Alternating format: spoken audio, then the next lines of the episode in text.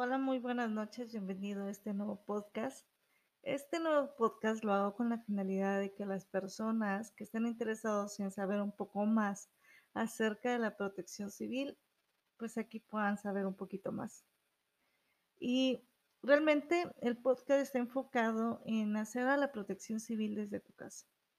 Muchas veces estamos acostumbrados a escuchar en las noticias o escuchar en tu trabajo o en la empresa en donde trabajas o en donde estás que hay una brigada de emergencias, que hay una brigada de protección civil, porque hay una ley que lo marca. Y sí, es muy cierto, hay una ley que marca que debe de haber en cada empresa de gobierno, pública, federal, del, del que sea, debe de haber brigadas de protección civil. Pero no nos han dicho más allá de que también en casa podemos tener una mini brigada de protección civil. Es importante que sepamos que podemos actuar en algunos momentos para ayudar a nuestros familiares. ¿Quién podría decirme, quién sabe qué hacer en caso de que una persona se desmaya o una persona se infarta y necesita RCP. Eso es lo más, más complicado que pudiera suceder, según muchas veces, pero puede suceder. Y también qué puedes hacer en caso de que tu hijo, tu sobrino o tu papá, tú como hijo, tiene algún accidente en alguna escalera de casa o se lastima con un cuchillo y hay un, una hemorragia. Sea, muchas veces el primer respondiente que nosotros le decimos o la primera persona que tiene contacto con él, pues con el herido, puede ser vital para que cuando llegue pues la ambulancia o los servicios médicos ya esté estabilizado o pueda salvarle la vida de alguna forma. De esto quiero que se trate este podcast de la protección civil en casa. Y la primera pregunta que me gustaría hacer es, ¿ustedes en casa tienen una mochila de emergencia? O, como muchos le decimos, la mochila de la vida. Me gustaría que se preguntaran si la tienen, qué bien, felicidades. Es importante que lo tengan, porque no sabemos qué puede suceder en cualquier momento un sismo, una inundación, un incendio y tengamos que salir de casa y muchas veces salimos sin nada. Y, es, es, y entonces es bastante complicado después, sin documentos, sin muchas cosas, salir para continuar, ¿no? Quiero que antes que empecemos el podcast, veamos a la protección civil como prevención. Estamos muy acostumbrados que la protección civil es cuando está la emergencia. Y realmente no debería de ser. La protección civil debe ser parte de nuestra prevención. Ya sé que un sismo no se puede prevenir, pero sí podemos prevenir muchas otras cosas. Bueno, entonces viendo que tenemos que ver a la protección civil como prevención, me gustaría empezar con esta parte de la mochila de la vida. La mochila de la vida la tendríamos que tener todos en casa. Muchas veces no la tenemos. Y estamos muy acostumbrados de que estamos en casa, no pasa nada. Pero ¿qué pasa en caso de un sismo que tienes que salir y por destino tu casa quedó en mal estado y no puedes regresar? Ahí está el problema. O te están pidiendo de emergencia que salgas de tu casa porque un río está a punto de desbordarse y no hay tiempo para sacar nada y te piden que salgas. O bueno, o también un incendio, que es muchas veces lo más usual desde una casa.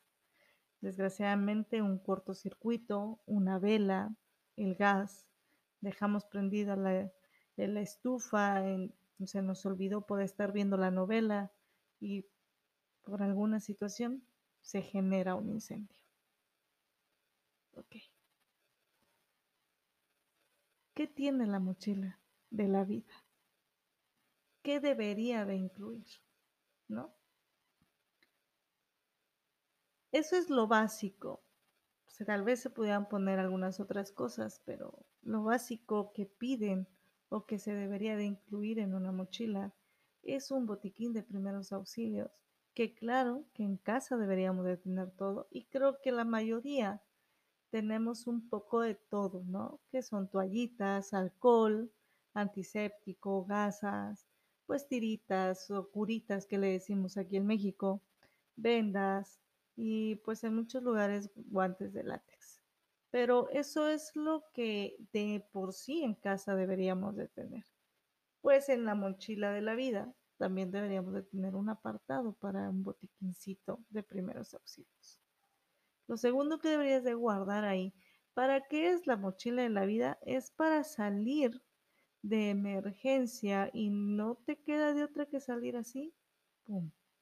Salgo con la mochila, por eso la mochila debe estar al lado de la puerta o cerca de la puerta para que sea lo primero que agarremos, ¿no? El botiquín es lo primero, que sería bueno que lo anotaran si tienen la oportunidad de hacerlo pues productos de la higiene como gel antibacterial, pues ahora hay que tener cubrebocas. Con esta situación de la pandemia, pues es necesario tener cubrebocas. Entonces, guardar unos cubrebocas en la mochila sería ideal porque muchas veces, pues si salimos corriendo, no vamos a estar buscando el cubrebocas, ¿no? Toallitas, papel higiénico, pues un cepillo y una pasta de dientes. Los alimentos no perecederos. Es importante que, bueno, hay mamás que conocen qué alimentos no se caducan, ¿no? Pues puede ser atún, garbanzos, lentejas, pues galletas, chocolates en barra que sí, tal vez caducan, pero no caducan de una forma inmediata, sino que puede aguantar mucho y, cosas por el estilo. Y pues también si tienes un perrito, creo que también deberías de tener alguna paquete o latita de comida para ellos, porque pues, pues también ellos comen, ¿no? Es importante tener agua embotellada ahí. Una ropa de cambio,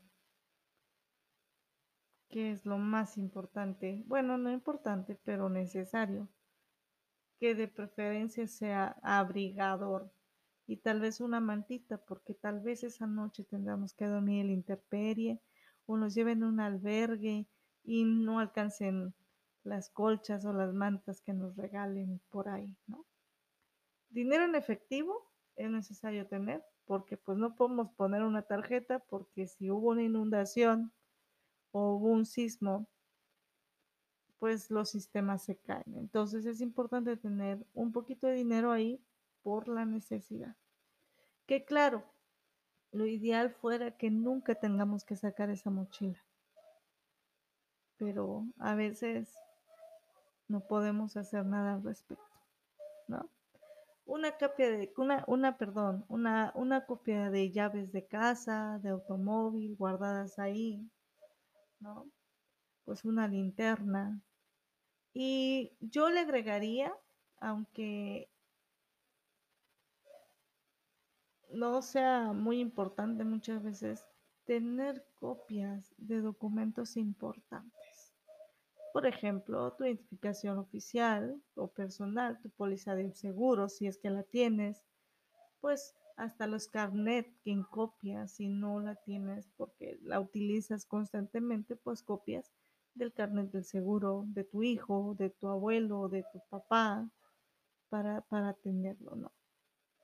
Este, es, creo que ya había dicho que pues también es necesario tener una linterna, un silbato, que muchas veces nos preguntan por qué rayos necesitamos un silbato.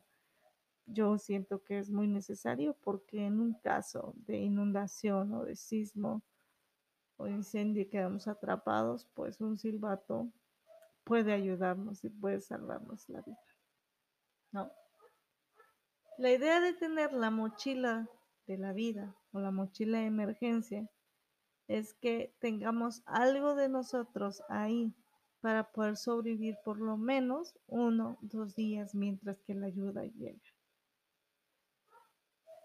Creo que es importante, yo considero, considero que si es una familia muy extensa, por ejemplo, cuatro o cinco personas en una casa, seis personas, si se tengan varias mochilas de emergencia disponibles.